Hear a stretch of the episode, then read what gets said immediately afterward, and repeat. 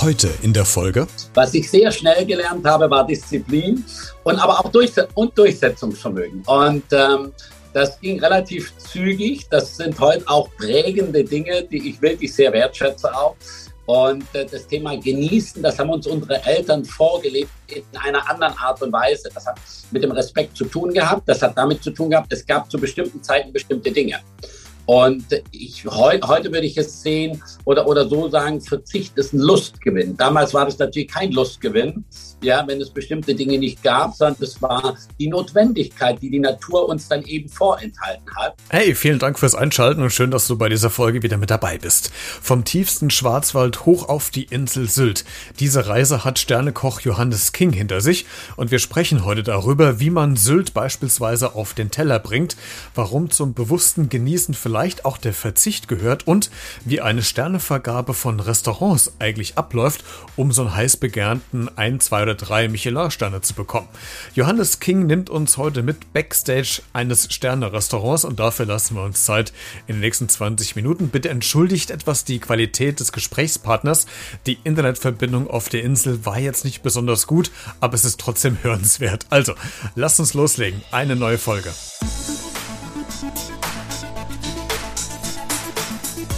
Redet.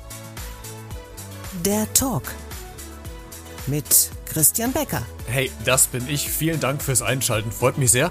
Lass uns loslegen mit einem spannenden Thema. Heute zu Gast. Einen schönen guten Morgen. Mein Name ist Johannes King. Äh, ich bin der umtriebige Sylter Koch, der seit über 20 Jahren hier sein Unwesen treibt und äh, habe äh, jetzt nach langer Zeit den Söringhof in beste Hände von Jan-Philipp Werner abgegeben, haben ja dadurch Freiraum geschaffen, äh, macht den Genussshop in Kaito, macht den Online-Shop, treibt eigene neue Projekte voran und freue mich auf alles, was da kommt. Und ich freue mich, dass Sie heute mein Gast sind, Herr King, weil es gibt eine ganze Menge zu besprechen in Richtung Kulinarik, Genuss und so weiter. Da werden wir heute uns ganz viel Zeit lassen. Ich würde gerne äh, einsteigen ins Gespräch und Sie fragen wollen, wissen Sie noch ganz bewusst, wann Sie das erste Mal das erste eigene Gericht gekocht haben? Naja, das ging schon relativ früh los. Das muss irgendwie mit sieben oder acht Jahren gewesen sein.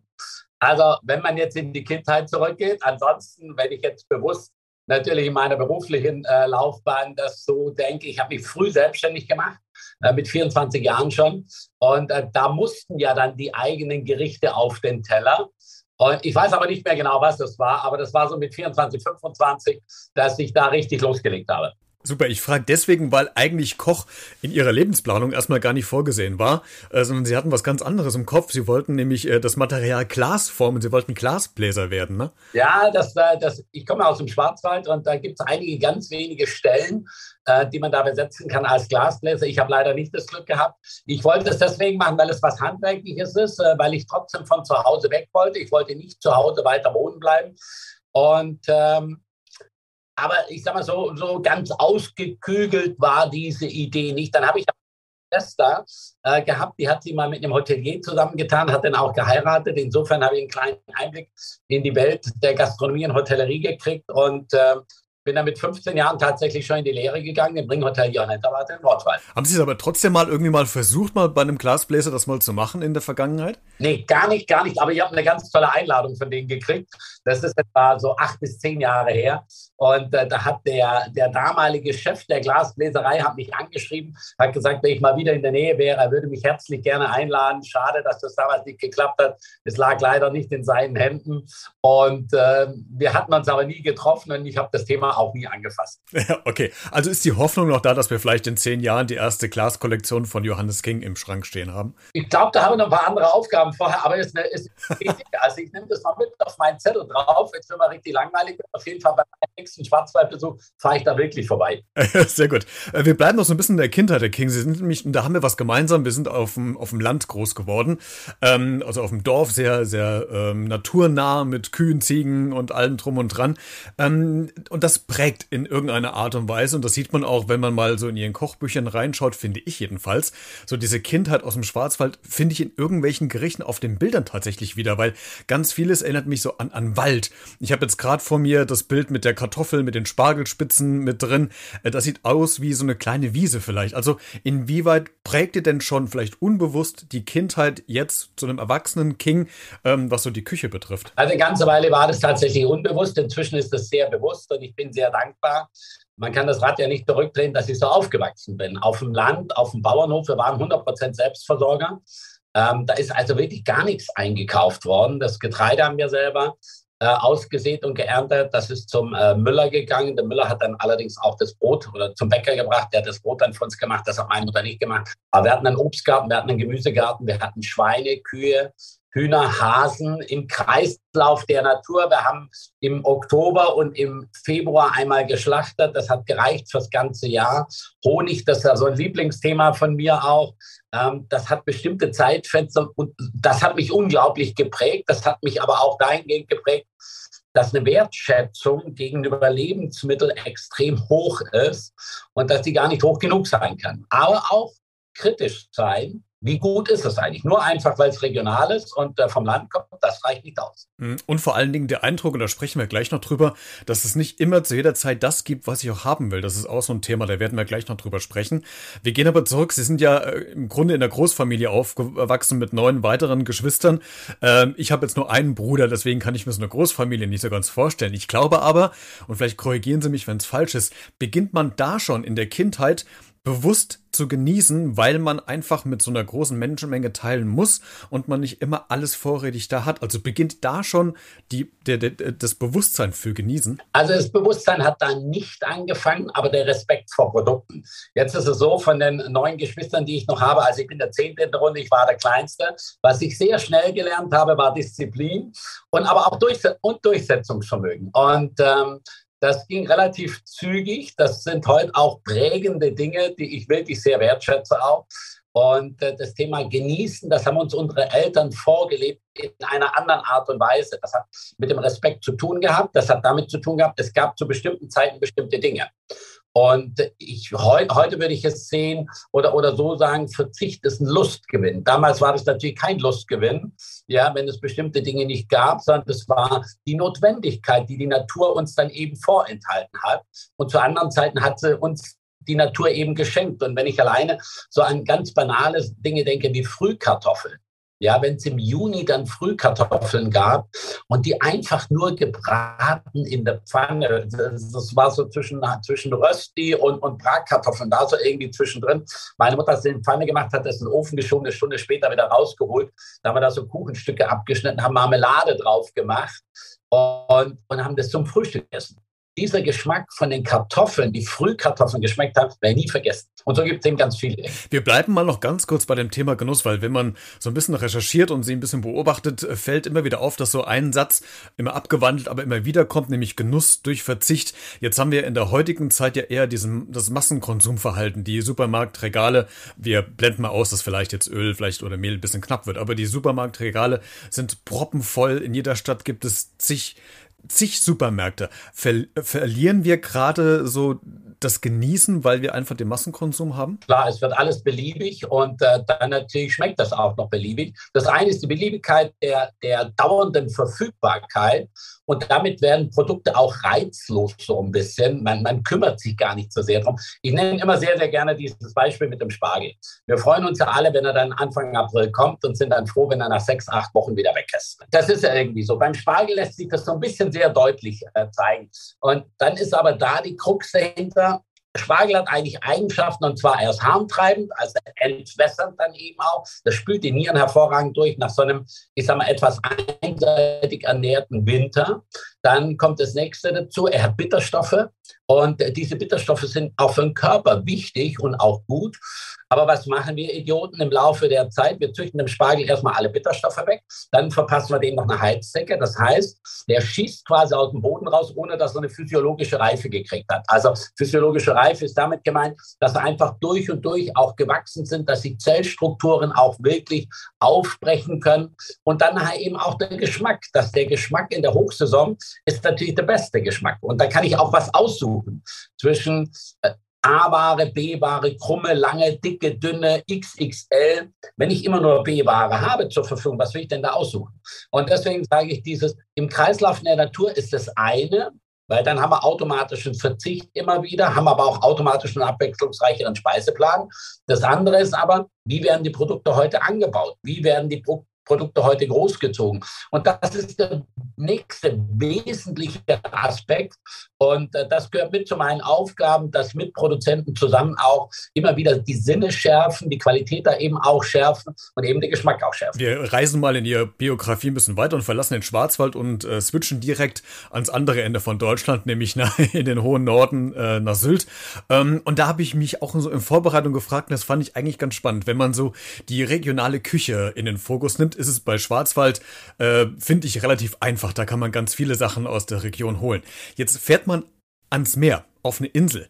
Da ist ja die Regionalität ja doch arg ein bisschen begrenzt. Also wie kriege ich denn auf eine Insel regionale Küche hin, was außerhalb von Fisch und Muscheln geht? Also das ist auch etwas langsamer gewachsen, als ich äh, 2000 hier den Döringhof eröffnet hatte. Ähm, da haben wir auch querbeet äh, die Speisekarte hoch und runter nach Verfügbarkeit äh, der Orangi-Bestellliste äh, gehabt. Und erst nach und nach sind wir eigentlich losgezogen und äh, haben geguckt, was gibt es im Flugzaum, was gibt es da im Kreislauf der Natur. Ah, Salzwiesenkräuter. Da habe ich eine Dame gefunden, eine etwas ältere Dame, die hat uns da auf die Sprünge geholfen. Salzwiesenkräuter. Und äh, ich habe nie gesagt, dass wir auf Sylt nur eine regionale Küche machen, schon gar nicht, dass sie nur von der Insel kommt. Das ging über die Insel hinaus. Mir war aber auch immer die europäische Esskultur wichtig. Also wenn es schwarze Perigord-Trüffel gibt, dann bitte zur richtigen Zeit und wenn es weiße gibt auch. Und wir haben geguckt, was wächst wie im Kreislauf. Und Fische haben auch Jahreszeit. Nicht nur Obst und Gemüse hat Jahreszeiten, auch Fische haben Jahreszeiten. Wildgeflügel hat Jahreszeiten. Wild, es geht jetzt ja gerade los mit Maibock. Für mich ist das so ein wunderbares Synonym, was uns die Natur da eigentlich schenkt, dass wir das zarteste, feinste und cholesterinfreiste Fleisch haben ever, was es überhaupt gibt. Und wenn ich jetzt den Maibock, der eh so ein Feinschmecker ist, der nur die kleinen Spitzen weg ist, von allen Blüten und sowas, wenn ich das jetzt mit Frühlingskräutern mache, mit Mairübchen zusammen mache, dann ist es doch was ganz anderes, als wenn ich November, Dezember Grünkohl dazu mache. Das Gericht wird schon mal ganz anders. Es hat eine andere Identität, weil es eben auch eine andere Jahreszeit hat.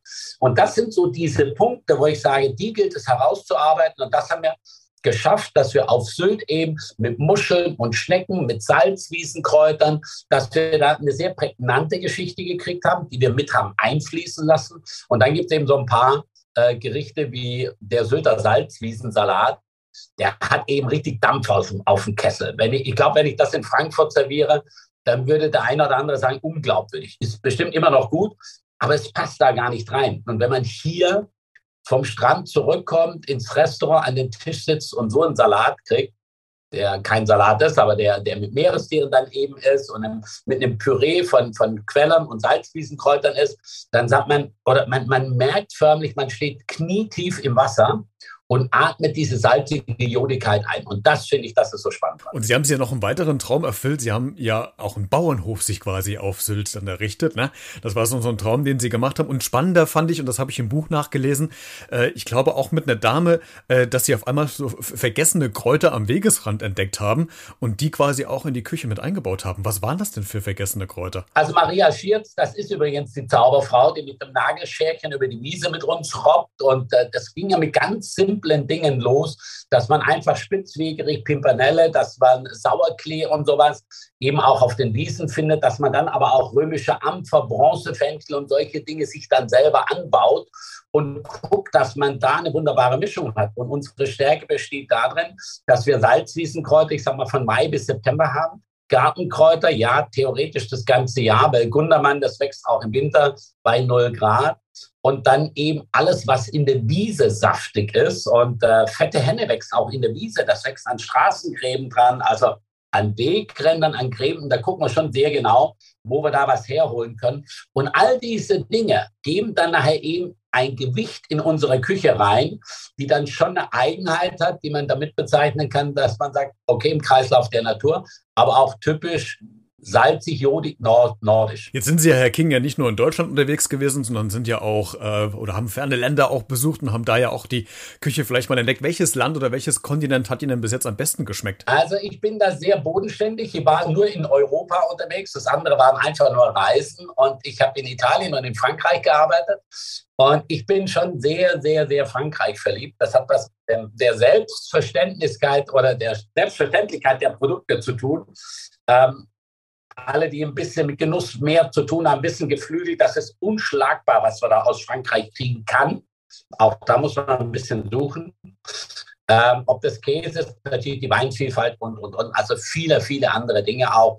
Und Frankreich liegt mir schon sehr nah am Herzen, aber auch das Piemont, Italien. Äh, Italien finde ich ein grandioses Land auch für Produkte und äh, das fließt damit ein. Ich bin da eher sehr bodenständig. Asien ist gar nicht mein Thema. Und ähm, es hat mich einfach nie so sehr interessiert. Und ehrlich gesagt muss ich sagen, ich bin viel zu faul, so weit weg zu fliegen. Dann habe ich keinen Bock auf Jetlag. Und ich habe in Europa noch so viele Ecken, wo ich gerne hin möchte, wo, wo die Zeitumstellung sehr überschaubar ist. Und äh, da schaffe ich dann ein Restaurant mehr am Tag, statt am Flugplatz zu verbringen.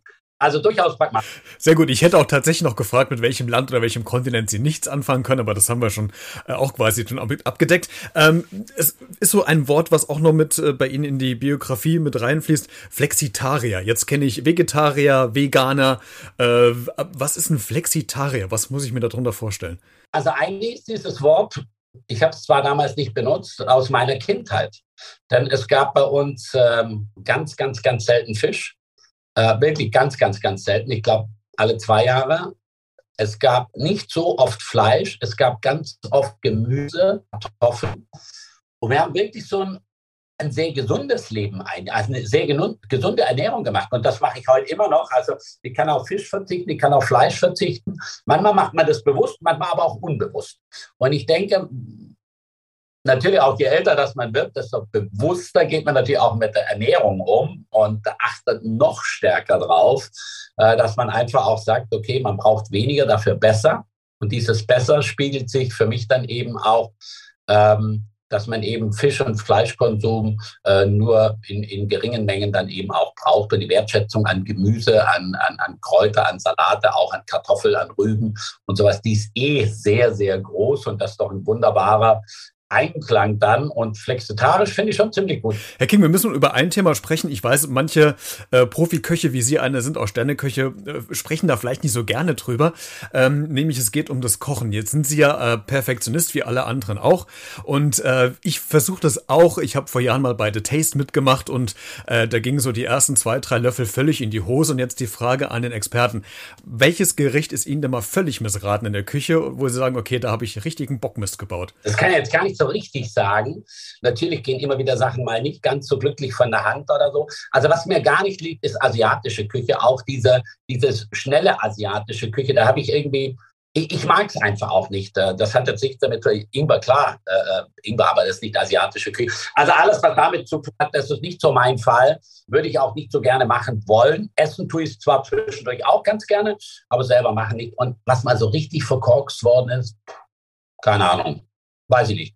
Da müsste man vielleicht Leidensgenossen fragen, die es dann essen mussten, ja.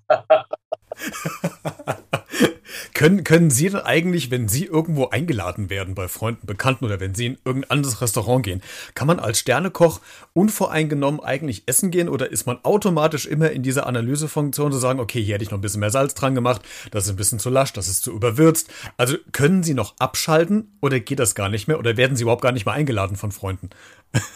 Schöne Reihe nach.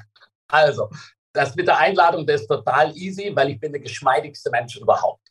Und äh, ich gehe natürlich aus beruflichen Zwecken manchmal essen. Dann pflückt man natürlich alles auseinander, aber auf eine sehr genussvolle Art und Weise. Wenn ich irgendwo zum Essen hingehe, auch wenn es aus beruflicher Sicht ist, weil ich mich da weiterbilden will oder weil ich da extra hingefahren bin, weil ich einfach sehen möchte, was die machen, dann möchte ich trotzdem den Genuss dabei nicht runter, hinten runterfallen lassen. Und insofern ist die Analyse, das ist, das ist Freude, das ist wie wenn man ein Buch liest. Man liest ein, manche Bücher muss man lesen, um sich weiterzubilden und andere liest man einfach gerne. Und äh, da ist es so, ich gehe sehr gerne essen, ich genieße sehr, sehr gerne. Und äh, natürlich beobachtet man Dinge anders, man, man probiert sie auch anders. Und ich will nicht sagen, dass man die seziert, aber man, man, man versucht es schon auch so rauszukriegen. Man fragt natürlich auch, man, man spricht dann auch. Und heute ist es ja, das sind ja heute keine Geheimnisse mehr mit sieben Siegeln, sondern man geht sehr offen miteinander um. Das früher, da, da gab es noch den Küchenchef, der nachmittags in der Zimmerstunde die geheime Vinaigrette zusammengemischt hat. Das durfte keiner erfahren. Und heute ist man der geilste Typ, wenn man das Rezept zuerst im, im Netz hat. Jemand anderes fällt wieder was anderes dazu ein. Und insofern ist das Essen gehen, das äh, Genießen können für mich also immer an erster Stelle und auch, auch äh, für Freunde oder Bekannte oder die mich auch einladen, die merken sehr, sehr schnell, ach, das ist ganz unkompliziert. Ich würde gerne äh, fast zum Ende des Gesprächs noch auf zwei Punkte zu, äh, zu sprechen kommen. Ein Punkt ist äh, der Michelin-Stern, also die, die Vergabe des Sternes. Und korrigieren Sie mich, wenn, das, wenn ich falsch liege, aber ist es nach wie vor noch so, dass man gar nicht weiß, äh, dass ein Gast reinkommt, dass er zu diesem Krit äh, Auswahlkriterium oder der Jury gehört? Ist das nach wie vor noch so oder kriegt man äh, als Koch oder als Restaurant die Info, du, es könnte sein, dass vielleicht im nächsten Monat irgendwann jemand kommt oder ist man da völlig unvorbereitet? Also im Normalfall ist man völlig unvorbereitet. Natürlich informiert man die Kollegen, wenn man am Abend jemanden da sitzen gehabt hat und im Nachhinein stellt sich dann raus, das war ein Tester und sagt den anderen, winkt mir im Zaunfall, du, da ist ein Tester gerade auf der Insel unterwegs, achte mal drauf. Und dann sagt er, ach, das könnte der gewesen sein, der gestern Abend bei mir war. Da habe ich gar nicht genau drauf geachtet ist ja auch wurscht. Wichtig ist ja, also ein guter Tester, dem ist es völlig egal, ob er erkannt wird oder nicht. Denn der sagt dann, okay, wenn die jetzt ja wissen, wer ich bin, dann ist ja das, was auf dem Teller ist, 100 Prozent. Oder 110, also geht er nicht. Also das ist 100 Prozent. Dann kann der Tester sich ja selber beim Bild vermeiden, okay, wenn das 100 Prozent ist, dann weiß ich, was hier der Normalfall ist oder so. Und äh, wenn ich nur so einen dünnen Steinbutter habe, kann ich nicht so einen dicken draus machen. Ne? Also auch das ist so, so eine Geschichte. Deswegen ein guter Tester lässt sich da nicht irritieren. Und ich muss auch gestehen, ähm, es ist manchmal schon schön, wenn es so ganz unvoreingenommen auch ist. Natürlich beißt man sich in den Hintern, wenn just an diesem Tag gerade, es gibt halt so Tage, wo es wie ein roter Faden durchläuft. Da hat dies nicht ganz gepasst, jenes nicht ganz gepasst. Und das ist dann natürlich schade. Wobei man sagen muss, gerade Michelin, Michelin ist da sehr aufgeschlossen inzwischen, äh, lassen sich in die Karten gucken, aber das entscheidet nie einer alleine. Also die dokumentieren das wirklich genau und dann wird es im Team entschieden. Die haben ein genaues Raster dann auch dafür. Also wenn die merken, Mensch, das war ein Ausrutscher, da geht sofort nochmal einer hin zum Nachtesten. Das würden die nicht so durchgehen lassen und bewerten. Wenn allerdings dann der Nachtestbesuch dann auch so ist, dann haben sie gesagt, okay, dann hat sie was verändert. Ah, okay, das ist auch mal nochmal ein spannender Einblick. Zum Abschluss, Herr King, noch die Frage, wie sich Küche weiterentwickelt. Gibt es irgendeinen Trend oder eine Tendenz, wo Sie sagen, okay, da können wir uns in den nächsten Jahren vielleicht, wir grenzen es mal ein in Deutschland oder in Norddeutschland drauf freuen, äh, wird irgendwas Neues kommen, experimentiert man mehr. Was sind so Ihre ja, Visionen, wie sich quasi die deutsche Kulinarik, die deutsche Küche entwickeln könnte, vielleicht, wenn man im Konjunktiv bleiben. Also ich glaube, sie wird prägnanter, prägnanter insofern, dass die Konzepte deutlicher sind, was man macht. Früher hat man einen großen Silberteller, eine dicke Ledermappe, wo die Weinkarte drin war, äh, schöne Leinen äh. Und dann ging es los von bis. Heute ist es eher so, dass es konzeptionell, der eine spezialisiert sich auf Fisch, der andere auf vegetarische, der nächste auf vegane Küche. Ich glaube aber so als Essenz, es wird gesünderes Essen geben, glaube ich. Es wird nachhaltigeres Essen geben. Das meine ich insgesamt, dass die komplette Wertschätzungskette, die einfach nachher auf dem Teller liegt, dass die wirklich Hand und Fuß hat, nicht heute mal ein bisschen Bio ist und der Rest davon ist dann wieder, naja, aller Welt, sage ich jetzt mal. Das wünsche ich mir eigentlich auch als Aufgabe und auch als Zielsetzung äh, für die nächsten Jahre, dass alle Mitarbeiter da in einer Selbstverständlichkeit an einem Strang ziehen, dass wir, dass, dass das das muss eine Sinnhaftigkeit auch haben. Und wir sind jetzt nicht äh, die Doktoren in, in Kochjacke, aber das, was der Gast auf den Teller kriegt, das muss einfach 100% auch ehrlich sein. Nicht gedopt, nicht bestrahlt, im Kreislauf der Natur gewachsen, handwerklich klasse gemacht. Da kann man mit stolzer Brust auch wirklich stehen und sagen, das ist seinem Preis wert und der Preis, der darf auch steigen, aber da muss es auch wirklich gut sein. Ein schönes Schlusswort. Wer sich mal zu Hause wie ein kleiner Sternekoch fühlen will, der ähm, kann sich das Buch von Johannes King zulegen. Großer Geschmack, ihre besten Rezepte, da sind wirklich tolle Rezepte drin. Ich werde auf jeden Fall das ein oder andere mal nachkochen. Herr King, vielen Dank, dass Sie sich heute Vormittag Zeit genommen haben, uns ein bisschen mitgenommen haben in die Sterneküche und auch so Backstage, wie man sich das vorstellen kann mit Sternevergabe, war sehr interessant. Ihnen weiterhin alles Gute, viel Erfolg und vielleicht hören oder sehen wir uns nochmal wieder. Vielen Dank, dass Sie zu Gast waren. Ja, Danke, danke. Ja, ciao. Also, alle Infos kennst du ja schon, gibt es in den Show Notes zu dieser Podcast-Folge. Klick dich gerne vorbei, da habe ich dir alle relevanten Informationen zu meinem Gast und zum Buch auch verlinkt, sodass du da schnell alles findest. Wir hören uns alle spätestens in der nächsten Folge wieder und bis dahin kennt ihr ja auch schon den Spruch. bleib gesund und bleib neugierig. Ciao.